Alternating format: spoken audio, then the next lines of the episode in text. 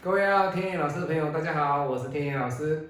今天天野老师来跟各位讲风水哈，来讲行家的风水哈。那今天要跟各位讲的就是虎口煞。那各位可以看到啊，天野老师拍的这个影片跟相片当中，来给各位做分享。什么叫虎口煞？这个顾名思义，什么叫虎口？虎口的意思就是我们讲的车道，车道。为什么叫车道？车道是人或者是车子进出的地方。那你会说，老师啊，车子啊，它很少有人进出。各位，车道也会有人进出，只是它的比例会比较少。但是基本上都是车子进出的一个频率会来的比较高。好，那今天呢，虎口上它车道一定是什么？公寓大楼的车道的出入口。它不是说，老师我住了。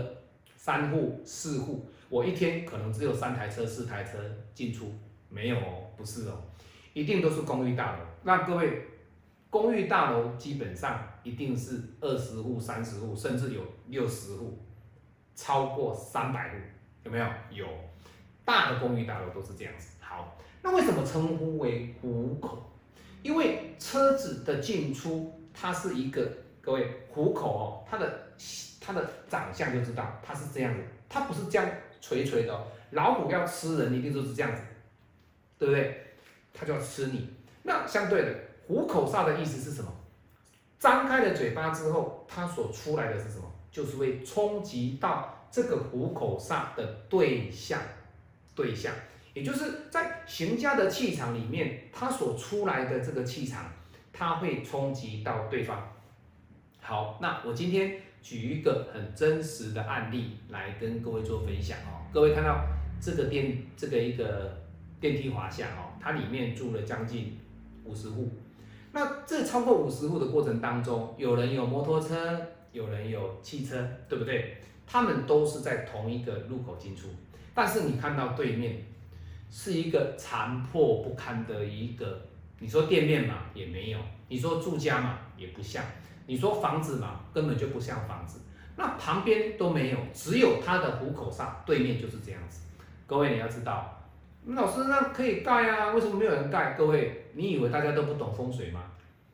对不对？所以这一块地，各位它能够做什么？其实我要跟各位讲，它的价值性就比一般的房子扣了很多的分数。那你说老师他会不会说？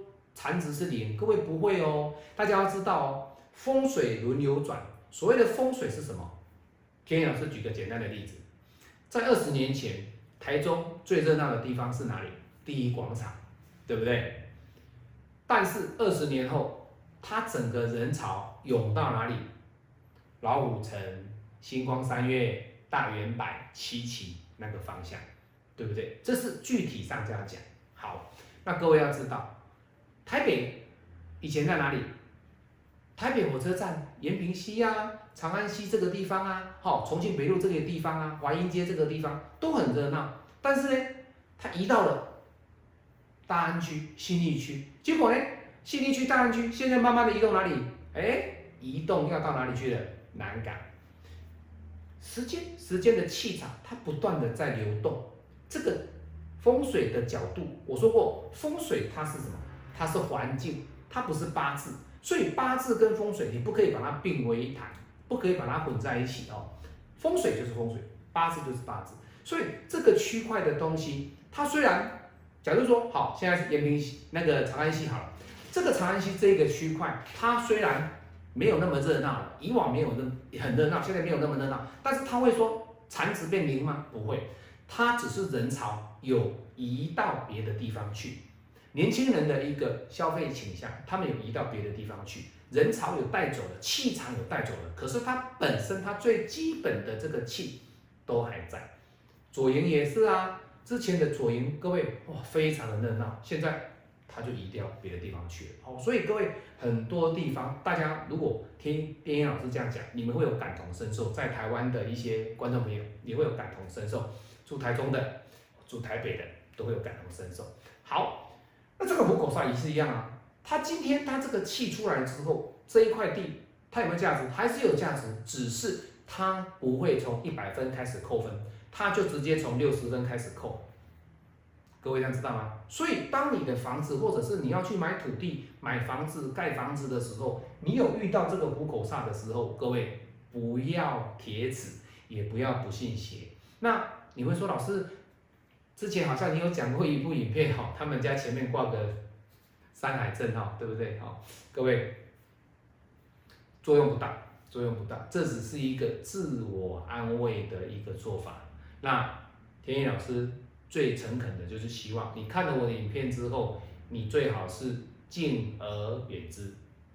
我是您最信任的风水堪舆师蔡天意，今天天意老师跟各位介绍虎口煞，我们下次再见，拜拜。